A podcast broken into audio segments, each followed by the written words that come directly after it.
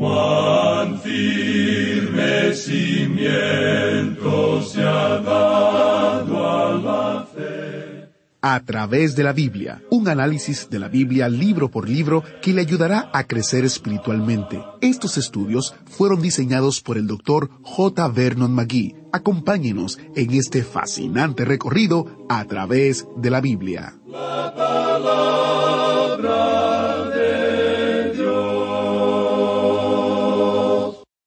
Visión de Isaías, hijo de Amós, la cual vio acerca de Judá y Jerusalén en días de Usías, Jotán, Acaz y Ezequías, reyes de Judá.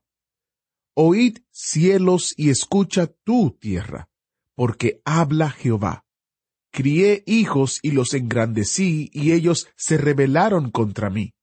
El buey conoce a su dueño, y el asno el pesebre de su señor. Israel no entiende, mi pueblo no tiene conocimiento. Así leemos en Isaías capítulo 1 versículos del 1 hasta el 3.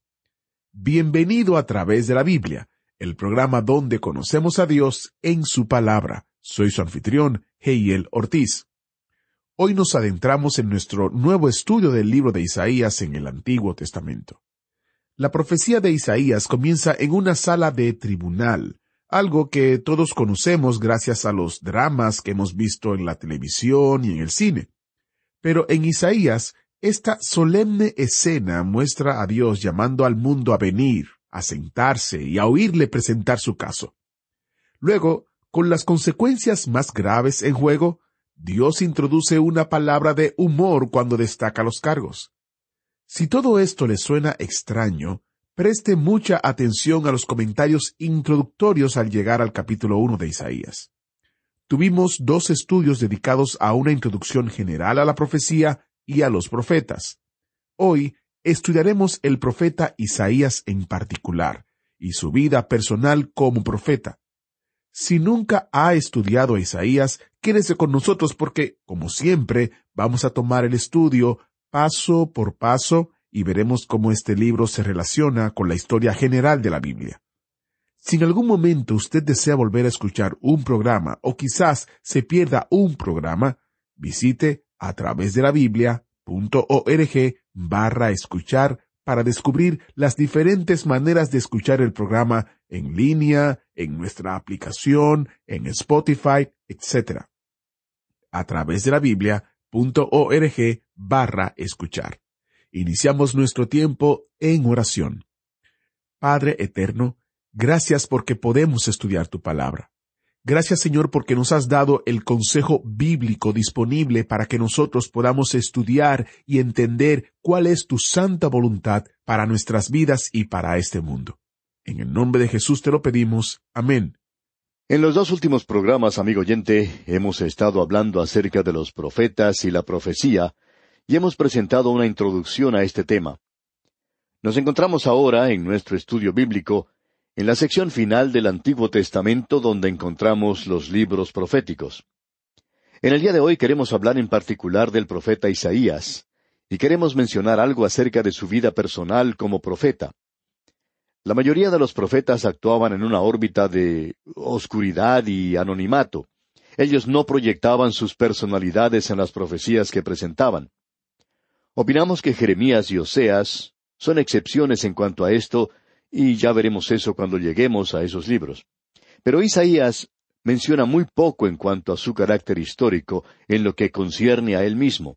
Hay muy pocas referencias a su vida y a su ministerio.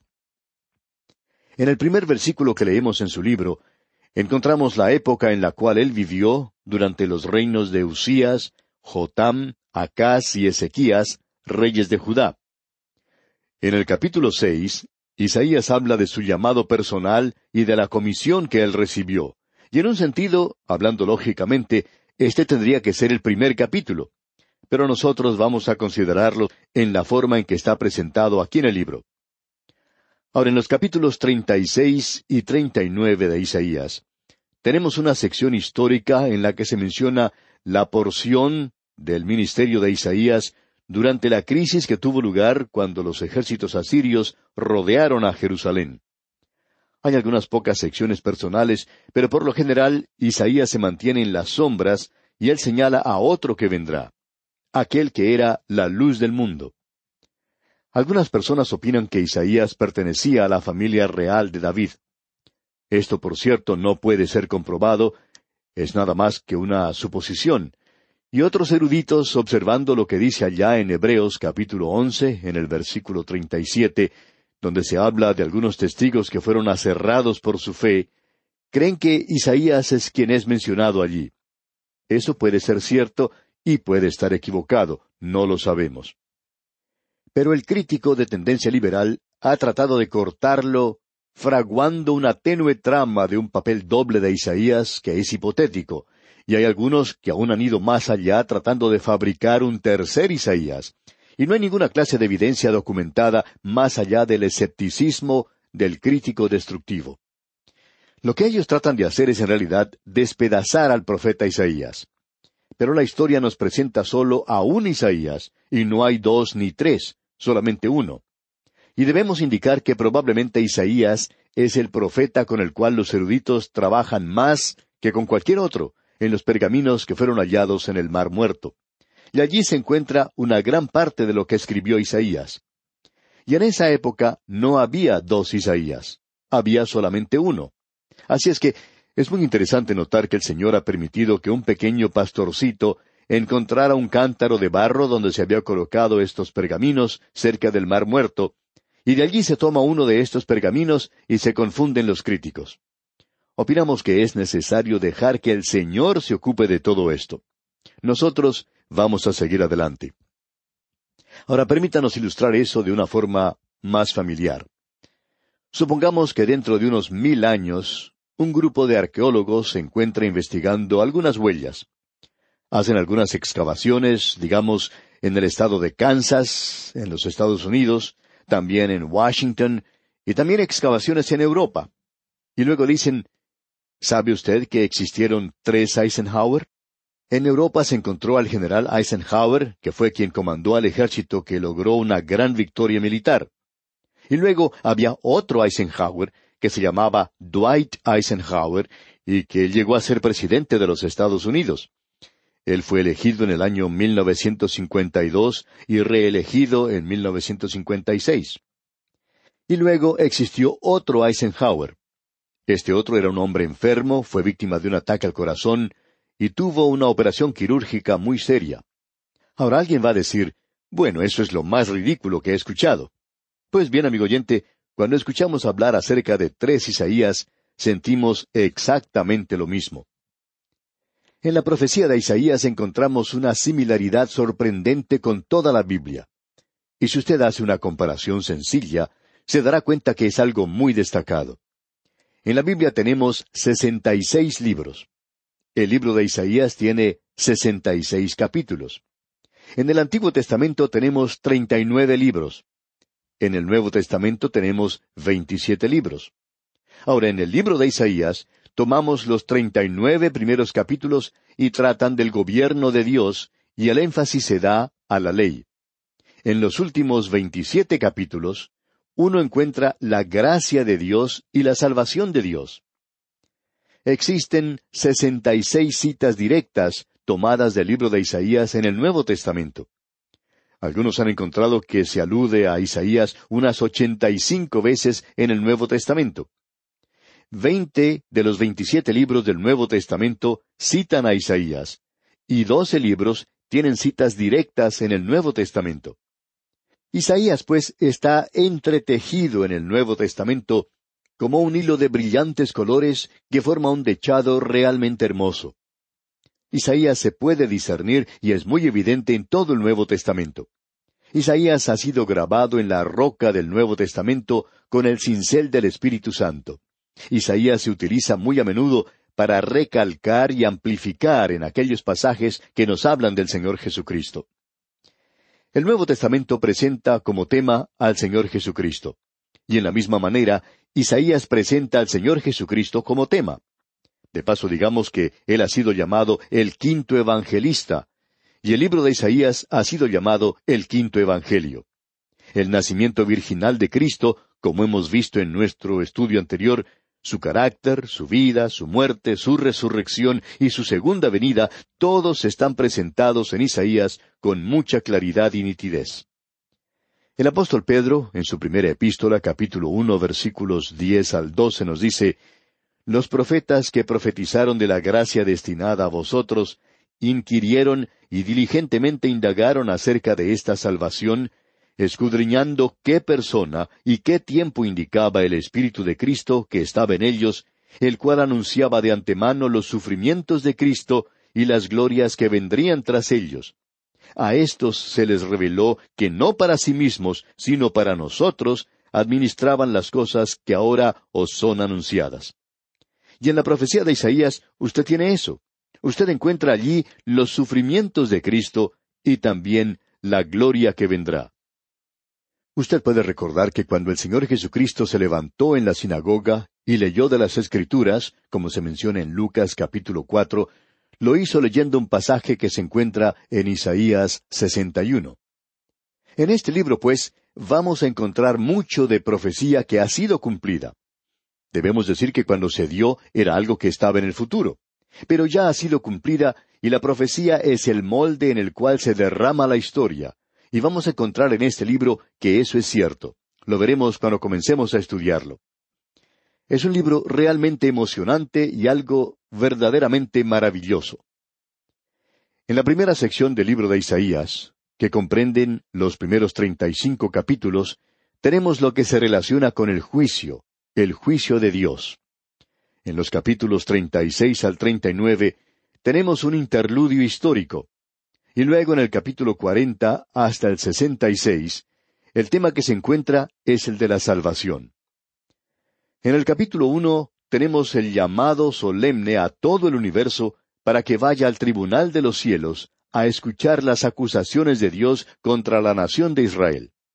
Y si usted presta atención a lo que aquí se dice, usted encontrará que se presentan los principios y las bases sobre las cuales Dios juzga a las naciones. Dios es quien levanta a las naciones y quien las humilla. Los reinos de este mundo son de Satanás, pero Dios predomina, y Él ha permitido que grandes naciones se levanten y ha permitido a Satanás que las use. Pero cuando llega la hora exacta en el programa de Dios de quitar estas naciones, Él lo hace, y al recorrer por el camino de la historia, usted puede encontrar a muchas de ellas que han sido dejadas de lado. Aún su propio pueblo en el día de hoy es testimonio del hecho de que Dios gobierna a las naciones del mundo y está en control de los acontecimientos de este mundo. Veamos ahora lo que dice el primer versículo de este capítulo uno de Isaías. Visión de Isaías, hijo de Amós, la cual vio acerca de Judá y Jerusalén en días de Usías, Jotam, Acaz y Ezequías, reyes de Judá. Si usted tiene el librito que hemos publicado de título Abreviando la Biblia, donde se presentan notas y bosquejos de cada uno de los libros de la Biblia, usted puede encontrar allí un capítulo que habla de los reyes de Israel y de Judá, que eran buenos reyes, y aquellos que eran malos reyes. Entre los reyes de Judá, Usías llegó a ser un leproso porque se entremetió en el oficio sacerdotal. Él entró al santuario a tratar de quemar incienso, algo que no les era permitido a los reyes. Usías era en realidad un buen rey. Su hijo Jotam, que ocupó el trono después de él, también llegó a ser un buen rey. Pero Acaz, el nieto de Usías, resultó ser un rey muy malo. Y luego tenemos mencionado a Ezequías, quien era un buen rey, aun cuando él pidió que su vida fuera extendida un poco más, y así sucedió. Creemos que probablemente eso fue una equivocación de su parte, a causa de las cosas malas que tuvieron lugar. No que él llegó a hacer cosas malas, pero las cosas que él hizo, por cierto que no dieron un buen resultado en lo que al reino se refiere, y eso fue causa de la desintegración del reino. Dios comienza ahora esta profecía de una forma majestuosa. Y dice en el versículo dos, Oíd cielos y escucha tú tierra, porque habla Jehová. Crié hijos y los engrandecí, y ellos se rebelaron contra mí.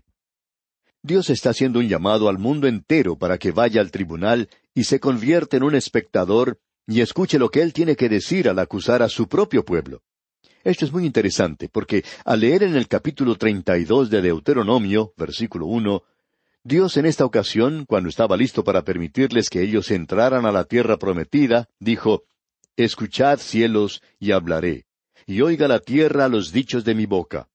Y luego Dios señalaba las condiciones bajo las cuales Él los estaba colocando en esa tierra. En realidad, Él les había dado la tierra, pero la ocupación de ella dependía de la obediencia que ellos le prestaran a Dios. Y hasta ahora, después de quinientos años, Él dice, Crié hijos y los engrandecí, y ellos se rebelaron contra mí. Su acusación es que ellos se rebelaron, y la condición sobre la cual ellos debían ocupar la tierra era la obediencia a Dios. Ahora ellos han desobedecido, ellos se han rebelado contra Él, y según la ley de Moisés, cuando un hijo se rebela contra su padre, tenía que ser muerto a pedradas. Así es que la acusación que tenemos aquí es bastante seria, y eso es lo que Dios presenta contra su propio pueblo. La parábola del Hijo pródigo que nos contó el Señor Jesucristo, y que probablemente junto con la del buen samaritano es una de las más conocidas de todas las que él ha mencionado, es algo realmente sobresaliente por lo que él enseña allí. Y lo que lo hace emocionante es la forma en que él trató este tema. Él dijo que ese hijo no debería morir apedreado. Cuando el joven llegó a su hogar y pidió perdón, aun antes de terminar su confesión, su padre ya le había abrazado y besado, su padre ya le había perdonado. En lugar de un castigo, él tuvo una maravillosa fiesta para él, y este hijo fue recibido por su padre. Y aquí Dios dice nuevamente, Crié hijos y los engrandecí, y ellos se rebelaron contra mí. Luego presenta una declaración fuera de lo común. En realidad, la tensión que existía en ese tribunal desaparece al presentar una nota humorística. Ah, amigo oyente, usted puede encontrar cosas humorísticas en la Biblia, y si lo hace, eso hará que ella sea mucho más interesante para la gente. Dios tiene un buen sentido del humor.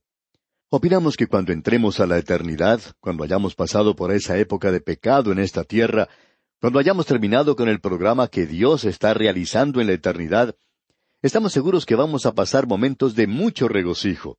Vamos a reírnos mucho. Habrá, por cierto, momentos de mucha algarabía.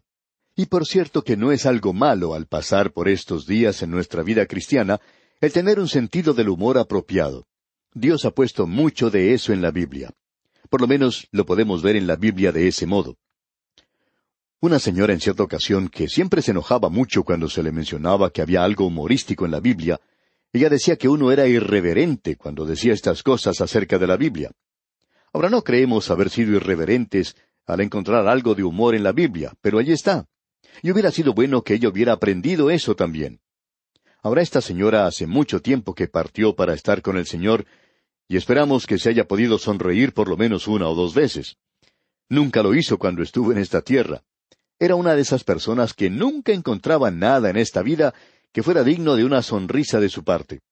En realidad, ella parecía no estar disfrutando en vida como creyente, como Dios quiere que disfrutemos. Ahora notemos lo que Dios dice aquí en el versículo tres de este primer capítulo de Isaías. El buey conoce a su dueño y el asno el pesebre de su señor, Israel no entiende, mi pueblo no tiene conocimiento. ¿Escuchó usted? El buey conoce a su dueño, y el asno, ese burrito de orejas muy largas, conoce el pesebre de su señor. Estos dos animales no tienen la reputación de ser demasiado inteligentes. En realidad, el cociente de inteligencia de ellos no es muy elevado, y uno no lo puede encontrar de una manera destacada o sobresaliente entre los bueyes tampoco. Y de seguro que usted recordará los días de escuela, cuando al alumno más atrasado siempre se le llamaba un burrito. Bueno, esos animales, como el asno, no tienen la reputación de ser criaturas muy inteligentes. Sin embargo, estos animales tienen el suficiente sentido común como para saber quién les da de comer. El buey conoce a su dueño, él sabe quién le alimenta. Y el burrito también sabe quién es su señor y dónde está su pesebre. En cierta localidad había un hombre muy pobre que tenía un burrito, y todos los días lo llevaba a un terreno vacío, donde lo dejaba para que pudiera comer el pasto que allí crecía. Todos los muchachos y muchachitas del vecindario iban a ese lugar para poder cabalgar un poquito en ese burrito, y ese animal ni siquiera prestaba atención a ninguna de las personas que así lo trataban. Pero cuando llegaba el atardecer y su dueño lo venía a buscar, ese asno levantaba las orejas largas y sabía quién era su dueño. Él sabía que iba a ser alimentado esa noche. Pero amigo oyente, hay muchas personas hoy que no saben que Dios es quien las alimenta. Nunca le reconocen en ninguna forma. En cierta ocasión, un muchachito que iba a visitar a los vecinos que vivían al lado de su apartamento, y era la primera vez que él salía solo de su casa, casi no podía esperar el momento de llegar a la casa de sus vecinos. Su mamá le tenía que decir que esperara hasta que llegara la hora apropiada.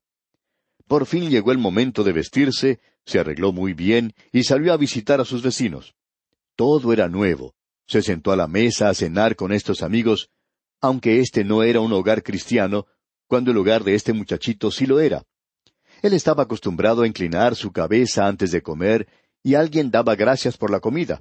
Así es que él inclinó su cabecita como era su costumbre, pero luego notó que los platos de comida comenzaban a pasarse del uno al otro, y él por supuesto no quería perderse nada, así que abrió sus ojos y miró a su alrededor, y como era uno de esos muchachitos que no tenía vergüenza para hablar, finalmente dijo ¿No le dan gracias ustedes a Dios por la comida? Y la familia que él estaba visitando, un poco sonrojada, le contestó No, no lo hacemos. El niño pensó por un momento y luego dijo ¿Saben? Ustedes son como mi perro. Él simplemente comienza a comer. Y amigo oyente, hay muchas personas, multitudes, que hacen eso en el día de hoy. Viven como los animales. Amigo oyente, Dios dijo eso de su pueblo. Él dijo, el buey conoce a su dueño y el asno el pesebre de su Señor. Pero su pueblo Israel no lo sabe. Hoy se nos dice que el hombre desciende del animal. ¿Cómo puede ser eso? Se porta como un animal en el día de hoy, eso es cierto. En realidad, los animales son muy inteligentes. Quizá en lugar de nosotros ser los descendientes de los animales, los animales desciendan de nosotros, y ha evolucionado en algo que es mucho mejor de lo que nosotros somos. Ah, amigo oyente, en el día de hoy el hombre se encuentra en una posición muy baja. Creemos que fue algo muy destacado lo que el Señor dijo aquí al iniciar este juicio en el tribunal. Él ha llamado a todo el mundo para que esté presente y dice, este es mi plan general. Ahora, en nuestro próximo estudio, Dios mediante, vamos a hablar más de esto y vamos a ver que Él lo va a hacer más específico. Y cuando Él lo hace específico, vamos a ver que Dios está llevando a cabo uno de los grandes principios por los cuales Él juzga a las naciones y cómo las naciones llegan a menos. Y vamos a ver eso, Dios mediante, en nuestro próximo estudio. Pero siempre ocurre lo mismo. Primero se presenta una apostasía espiritual, hay una decadencia moral y luego una anarquía política. Y francamente vamos a ver las cosas no en la capital de nuestro país, sino mucho más cerca que eso. Veremos eso, pues, Dios mediante, en nuestro próximo estudio. Mientras tanto, le sugerimos que usted se lea el resto de este capítulo uno de Isaías para que se familiarice con su contenido. Que el Señor continúe bendiciendo su vida es nuestra ferviente oración. ¿Fue de ayuda para usted el estudio de hoy? ¿Desea enviarnos algún comentario de lo que ha estado escuchando? Entonces escríbanos, no espere más. Nuestro correo electrónico es atv@transmundial transmundial.org. Si desea recibir las notas y bosquejos de lo que estamos estudiando, suscríbase gratis en nuestra página en Internet, a través de la Biblia.org barra notas, a través de la Biblia.org barra notas.